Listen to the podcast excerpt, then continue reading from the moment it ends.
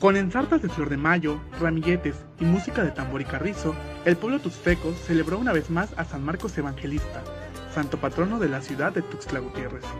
Ya tiene bastante tiempo, más de tres décadas. Esto se inicia como una sugerencia de la sociedad civil encabezada las personas, un grupo de personas por el maestro Manuel de Jesús Martínez Vázquez. Él lo propone a las autoridades en conjunto con el señor obispo de ese tiempo, que era Monseñor Aguirre Franco. Y entonces conjuntamente para celebrar de mejor manera la festividad de San Marcos y rescatar parte de nuestras costumbres como tus flecos, entonces se inicia, se presenta a la presidencia municipal el proyecto y gustosamente nuestras autoridades lo acogieron y se empieza a realizar.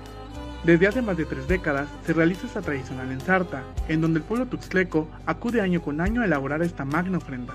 Soy tuxtleca de corazón y por primera vez estoy empezando con estas tradiciones porque acompaño a mi mamá, que ella también es veterana de esto y le encanta, y a las tías también. Así que ahorita me estoy llenando de emoción, de entusiasmo para hacerme mi vestido, para, para hacerme mi traje y seguir con esas tradiciones que son tan importantes. Después de dos años, en donde la pandemia mermó con esta tradición, las personas que asistieron pudieron disfrutar de música de marimba y de la gastronomía local.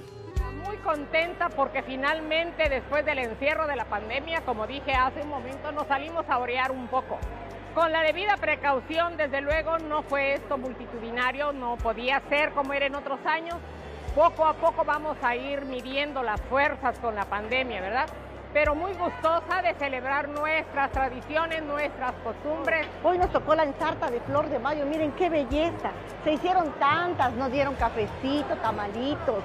Estamos muy contentas, muy felices de pertenecer a esta parte de la cultura chiapaneca, tuxtleca, tuxtleca, con la marimba, con el tambor y el pito.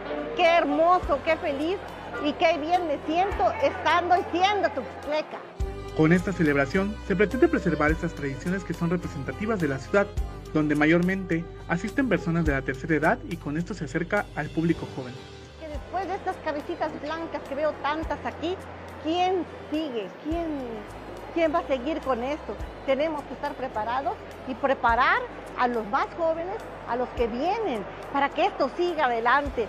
Tradiciones y costumbres que no debemos perder ni dejarlas morir nosotros somos y somos las que debemos llevar adelante todo. Para Alerta Chiapas, Eric Chandomí.